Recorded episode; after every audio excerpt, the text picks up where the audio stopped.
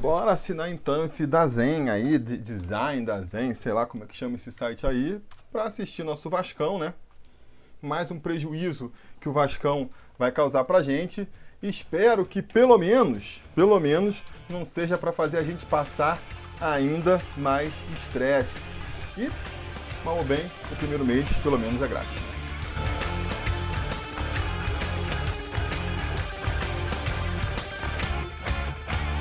Fala torcida vascaína, Felipe Tiru volta na área para falar de jogo do Vascão, porque nessa quarta-feira às nove e meia da noite, com transmissão exclusiva pelo canal Dazen, Dazen, sei lá como é que chama, o Vasco estreia na Copa Sul-Americana, recebendo o Oriente Petroleiro em São Januário, pelo jogo de ida da primeira fase da Copa Sul-Americana. E a gente pode dizer que agora começa a temporada para o Vascão. Agora começa para valer. Porque até aqui, esses cinco jogos que o Vasco fez até aqui, podem sim ser considerados como uma, uma pré-estreia de luxo, né? Um, uma pré-temporada de luxo. Afinal de contas, são jogos que não vão criar, não vão causar um grande impacto ao longo da temporada. Não é porque o Vasco é, perdeu três dos seus primeiros cinco jogos, foi eliminado na primeira fase da Taça Guanabara, que a gente pode dizer que o ano foi uma porcaria ou que o ano vai ser uma maravilha.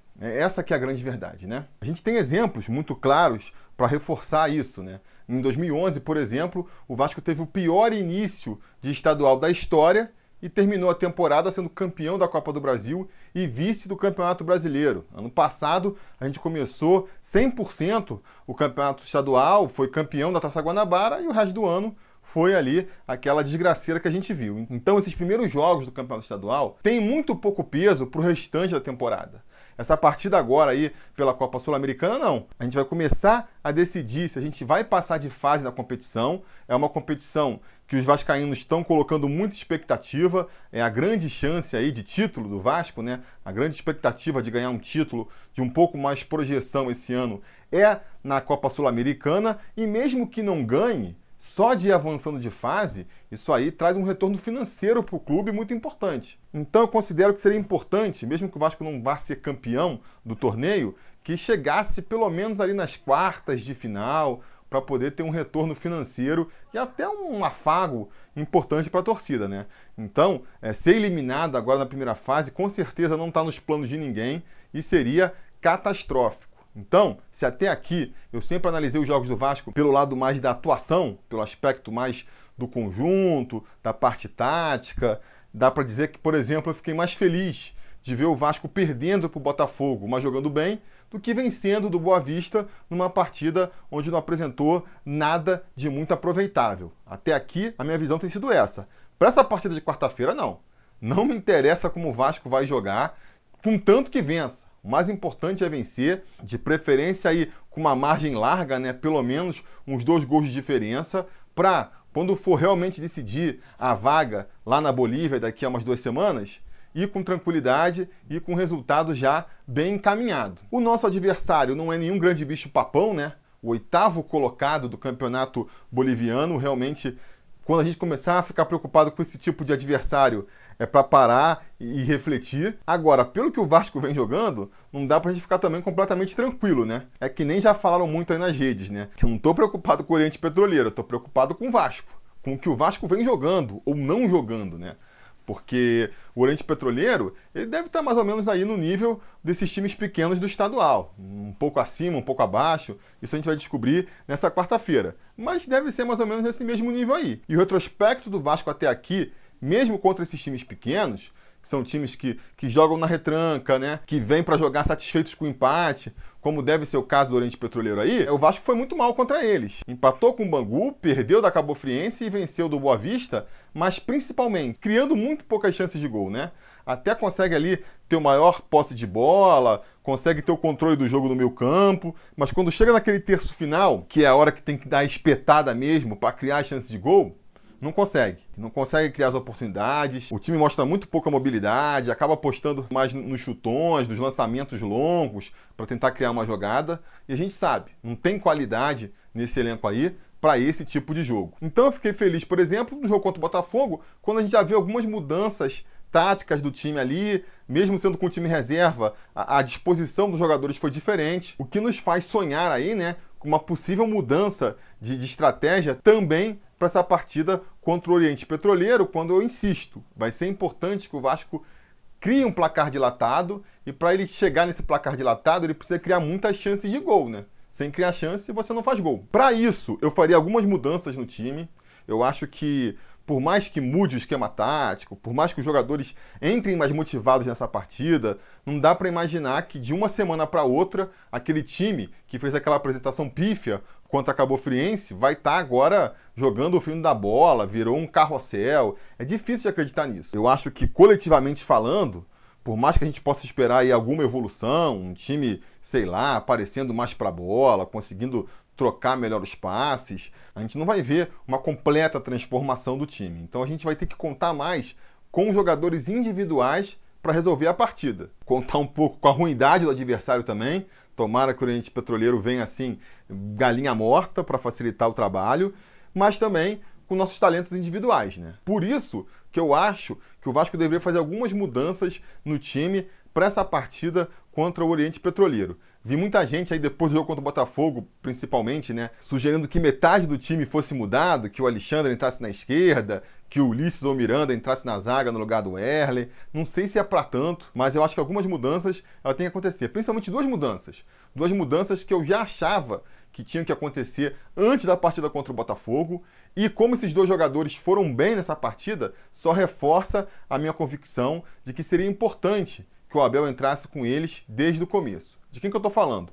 O Andrei, no meio campo, eu acho que ele é importante, não só para o Vasco voltar a ter meio campo, né? Tem que parar de tentar escalar Peck ou Marrone, voltando no meio campo para armar essas jogadas.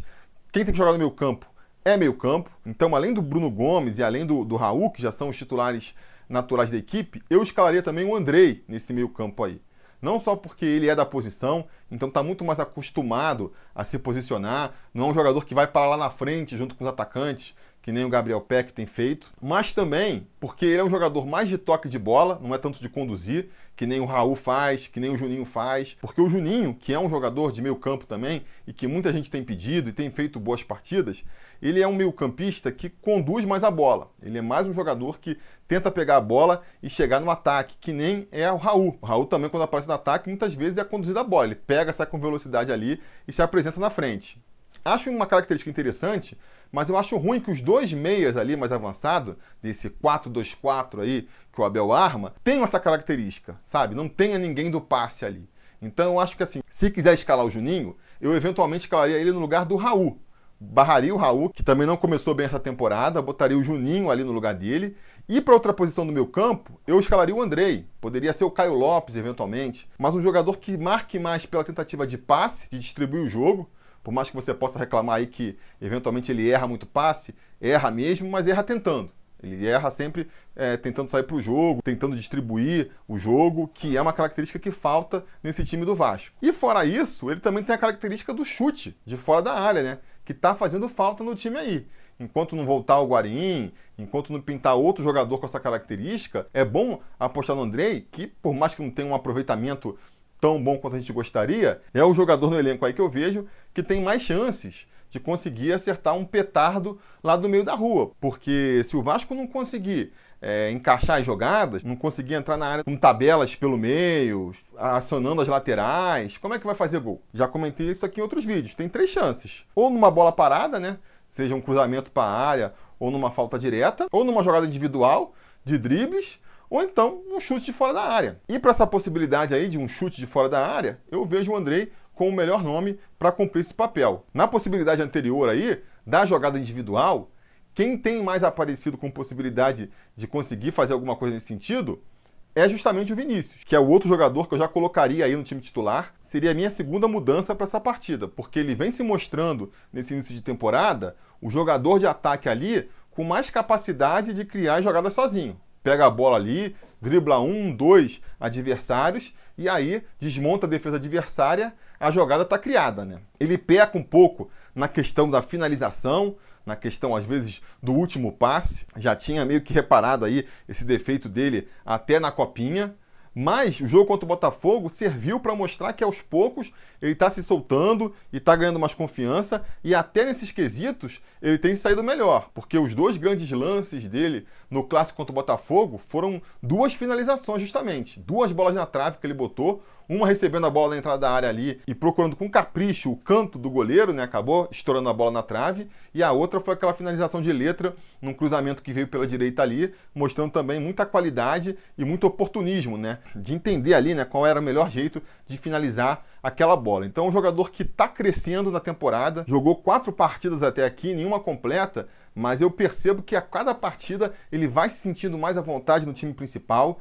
vem se destacando mais. Já tinha aparecido muito bem na partida contra a Cabo Friense, apareceu bem de novo agora na partida contra o Botafogo, e eu acho que já está pedindo espaço para ser titular. Até porque os grandes nomes que a gente estava esperando aí para articular essa jogada de ataque até agora não deram as caras em 2020, né? O Marrone e principalmente o Thales, que era em quem o Vascaíno depositava muita esperança, não estão conseguindo aí se destacar ainda nessa temporada. O Marrone, eu acho que é por uma questão muito de posicionamento também, né? O Abel tá fazendo ele jogar mais pela direita, centralizado, não é a dele, ele é um jogador de, de jogar pelas pontas, principalmente pela esquerda, que é onde ele se sente mais à vontade. E o Thales Magno parece que tá meio preso ainda, né? Não sei se é por conta da contusão aí, que atrapalhou um pouco ali a recuperação dele dele, ele não está 100% é, fisicamente ainda. O fato é que ele ainda está muito tímido em relação àquele Thales que se destacou no ano passado e conquistou toda a torcida vascaína. Não sei se ele já vai estar tá mais solto nessa quarta-feira.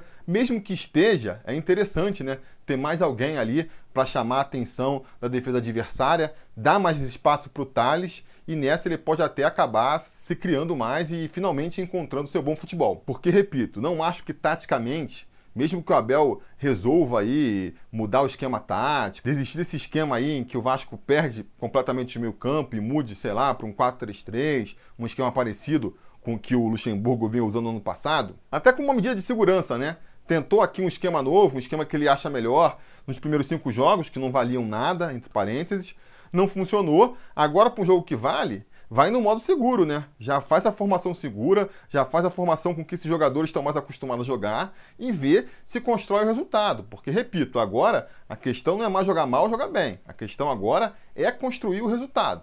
Mesmo que ele faça isso, acho difícil a gente ver um time jogando ali super bem coletivamente, criando várias jogadas com tabelas, ultrapassagens, porque isso não acontece de uma hora para outra. Esse entrosamento, esse jogo coletivo, ele vai sendo construído aos poucos. Então nós vamos ter que apostar muito nas jogadas individuais para que esses gols acabem saindo. E eu acho que esses dois jogadores podem contribuir com isso aí, né? E até ajudando o, o Germancano a se destacar mais também. O Germancano que para mim também tem sido um dos destaques da equipe, tem jogado bem, tem se apresentado bem, por mais que não apareça tanto, por quê? Porque ele fica lá na área precisando que a bola chegue para ele poder se destacar e a bola não chega tanto. Quanto acabou a Firenze, ele até saiu mais para o jogo, voltou mais para buscar a partida e mostrou ali uma qualidade no passe, na visão de jogo. Pode ser até interessante também, mais uma mudança tática aí, fazer o Cano sair mais da área, de repente faz uma troca ali, o Cano sai, o Marrone entra, se, se o Marrone for escalado, alguma coisa nesse sentido aí, para tentar dar uma sacudida e sair com algum coelho da cartola. Porque até aqui tem sido complicado, né? Se a gente pegar aí os fatos, os números aí, não ajudam no prognóstico da partida. Porque num jogo onde o Vasco precisa fazer o placar mais dilatado possível, você entrar com uma equipe que em cinco jogos fez um golzinho só, um aproveitamento ridículo aí, ofensivo, não é muito alvissareiro. Então algo tem que mudar nesse time para ver se a coisa anda. Para ver se a coisa anda. Isso posto, qual seria então a minha escalação? Vou dar aqui para vocês a escalação que eu espero que o Abel leve a campo. É um misto entre o que eu preferia e o que eu acho que pode acontecer. Porque, por exemplo, Alexandre na esquerda acho que não dá para rolar, Ulisses na zaga também não dá, mas o Andrei e o Vinícius eu acho que ainda pode acontecer.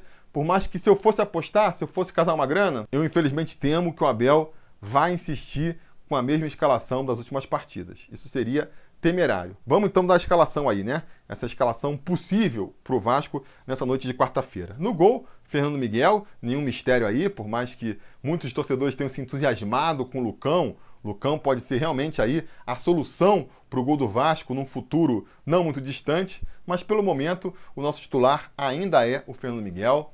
Na lateral direita, o Iago Pikachu, nenhuma discussão aí também, né? Se recuperou da contusão aí, né? Saiu machucado contra a Cabo Friense, mas não deve ser desfalque para essa quarta-feira.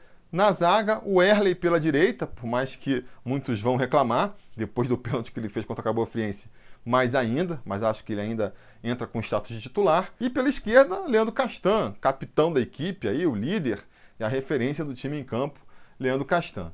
Na esquerda, fechando a linha defensiva, vamos de Henrique mesmo, por mais que muitos torçam aí pelo Alexandre. Eu acho que essa vontade de ver o Alexandre jogar é até muito mais pela implicância com o Henrique do que pelo que o Alexandre mostrou até aqui, que realmente é, é um garoto promissor e pode se destacar muito ainda é, no time do Vasco, mas está se adaptando ao profissional ainda, né? Acho que seria cedo promover o Alexandre como titular desse time, ainda mais num jogo tão importante. De repente dá chance dele ser titular no jogo do final de semana contra a Portuguesa, que não vale nada, deixa ele ir se, se enturmando aos poucos ali, para mais para frente da temporada, aí sim virar o titular da equipe, né? Não podemos considerar que o Henrique vai ser o titular para a temporada. Concordo que seria um pouco temerário. No meio campo, Bruno Gomes, para distribuir esse jogo, fazer essa saída de bola aí. Tem sido um dos poucos destaques nesse início de temporada, então tem que ser o titular. Na direita, o Abel deve optar pelo Raul. Esse já não faz um início tão bom de temporada assim. Eu acho que se o Abel quisesse botar o Juninho nesse time, seria na vaga do Raul. Seria ele que faria essa opção aí do volante que chega mais à frente, que conduz mais a bola, caso o adversário abra essa possibilidade. Mas eu acho que o Abel ainda vai optar pelo Raul como esse segundo homem de meio campo, sim. O Juninho viria como terceiro homem, justamente, né? Eu acho que o Abel deve escalar o Juninho como terceiro homem de meio campo aí. Se eu fosse apostar, eu apostaria nisso, mas eu escalaria o Andrei para essa posição. Eu acho que o Andrei, por tudo que eu já falei aqui, deveria ser o titular. Eu acho que o Andrei, pelas características dele, tem que jogar mais avançado, não pode ser o primeiro volante, que nem o Abel vem escalando ele aí. E eu tenho medo de que o Abel veja o Andrei como um primeiro volante, justamente. Porque, repito, nas vezes que ele jogou aqui essa temporada, ele foi escalado mais como primeiro volante, né? Quando entrou o time reserva, contra o Flamengo, contra o Botafogo, o André foi escalado como primeiro volante. Não vejo ele nessa posição. Não vejo ele com a pegada ali, com a entrega na marcação que um primeiro volante precisa ter. Compondo o elenco ali para ser mais um na marcação, ele marca bem, rouba bem as bolas, mas correndo o risco de ser repetitivo, para primeiro volante não. Então eu escalaria ele nessa posição aí, mas eu acho que o Abel vai escalar o Juninho. No ataque, o Abel deve ir com o Marrone pela direita. Infelizmente, eu acho que ele vai escalar o Marrone pela direita. E o Thales Magno jogando mais pela esquerda, né? Caindo mais pela esquerda. Eu, que nem já comentei aqui, escalaria o Vinícius. Para mim, o Vinícius é mais importante até do que o Thales. Pelo que os dois vêm jogando, seria mais importante ver o Vinícius em campo até do que o Thales. Mas, obviamente, a minha substituição não seria essa, né? Eu barraria o Marrone, botaria o Thales jogando pela direita e o Vinícius caindo mais pela esquerda. O Thales podendo jogar um pouco mais centralizado, com o, o Pikachu fazendo às vezes a ponta ali, e o Vinícius não. O Vinícius sendo aquele ponta mesmo, buscando sempre ali a lateral com seus dribles e tudo mais, para tentar abrir mais ali o campo e, e dar mais possibilidade para o Germancano, que vai ser o nosso centroavante aí, ter as oportunidades. Ele já mostrou, por tudo que a gente já viu da carreira dele e pelo pouco que ele já jogou pelo Vasco, que se ele tiver oportunidade, ele tem grande chance de botar a bola para o fundo das redes. Então, o que o Vasco tem que se preocupar é de justamente criar essas oportunidades. Criou muito poucas até aqui. Essa, enfim, deve ser a escalação do Vasco, então, né? Não tenho a ilusão de que o Abel vai mudar meio time. Espero ser surpreendido. Repito, se ele entrar com o Andrei e principalmente com o Vinícius, se ele entrar só com o Vinícius de titular, eu já vou ficar bem satisfeito e de repente pode ser o suficiente para a gente já conseguir essa vitória aí, porque não dá para ter medo do Oriente Petroleiro também, né? Oitavo colocado do Campeonato Boliviano, eu botei aqui equivalente aos times pequenos do Rio, mas de repente é até pior. De repente é até pior. E aí a gente consegue uma vitória elástica, vai ser muito bom para melhorar o clima da torcida, para melhorar a confiança do, dos jogadores também. Isso sempre ajuda. Isso sozinho não resolve nada, né? Se não tiver jogadores técnicos em campo, dentro de um esquema tático que realmente tire o melhor deles, isso não vai adiantar nada, mas isso ajuda.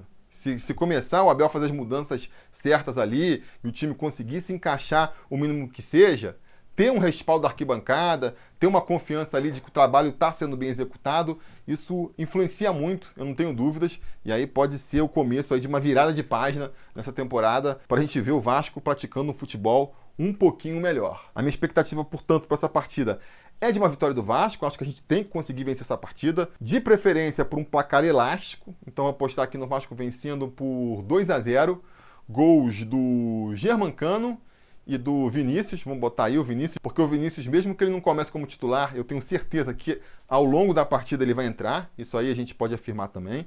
Então a minha aposta vai ser Vasco 2 a 0 Agora vamos ver aí a aposta dos Gato Mestres. A gente teve dois conselheiros aí acertando o resultado do jogo contra o Botafogo, apostando que o Botafogo ia vencer por 1 a 0. Daniel Calim se junta aí aos conselheiros que já acertaram um placar nessa temporada. E o Anderson Cunha, que já tinha acertado ali a vitória por 1 a 0 com o gol do Cano no jogo contra o Boa Vista, acertou de novo e já desponta aí como favorito no Troféu Gato Mestre 2020. E é ele aí que a gente vai trazer de novo para dar o seu palpite para essa partida agora contra o Oriente Petroleiro. Diz aí, Anderson, qual é a sua expectativa para esse jogo? Qual o placar que você vai apostar? Salve, salve, Felipe Tiru. Galera aí que acompanha o canal Sobre Vasco, o que que fala é o conselheiro Sobre Vasco, Anderson Cunha de Palmas Tocantins. E eu acho que o time do Abel Braga vai ter uma pequena evolução, vai jogar um pouquinho melhor do que nas partidas passadas, mas mesmo assim vai ganhar só de 1 a 0. Gol de Germán Cano. Valeu, galera, um abraço. Tá aí o palpite do Anderson Cunha, então, um pouco mais conservador do que o meu. Se forem ouvir alguém aqui, ouçam ele, que está com aproveitamento melhor. Vamos ver, vamos ver o que vai acontecer. O importante é a vitória. O Vasco saindo com uma vitória, mesmo que de 1 a 0, diferença mínima ali, já dá uma tranquilidade. Pro jogo lá na Bolívia, até porque não vai ser na altitude, então dá uma tranquilidade. Agora empate, empate já vai começar a ficar complicado. Torcida em São Januário que vai lotar São Januário já vai começar a chiar. Então, Vascão, melhor não ir por esse caminho, hein? Melhor não ir por esse caminho, melhor trazer uma vitória aí e deixar as coisas um pouco mais tranquilas, um pouco menos pesadas, vamos dizer assim, para o Vascaíno nesse começo de ano. Beleza, galera? Diga nos comentários, você, se você apoia o canal, você está participando do Gato Mestre, é só deixar seu comentário aqui embaixo. Se você ainda não apoia a gente, tudo bem também, diz seu comentário aí, tá valendo também, pra gente ver, medir aí como é que tá a expectativa da torcida. Não se esqueça também de comentar sobre a escalação, o que, que vocês estão esperando desse jogo, vocês sabem, a conversa continua aqui embaixo. E no mais, aquele pedido de sempre, né? Curtir o vídeo, assinar o canal caso ainda não tenha assinado, ligar o sininho de notificações para ser avisado sempre que tiver vídeo novo por aqui, porque se tudo der certo e nada der errado, assim que acabar a partida a gente volta para comentar o resultado. Espero vocês aqui, beleza? Tá combinado? Então tá combinado. A gente vai se falando. A realização desse vídeo só foi possível graças ao apoio inestimável dos conselheiros do Sobre Vasco.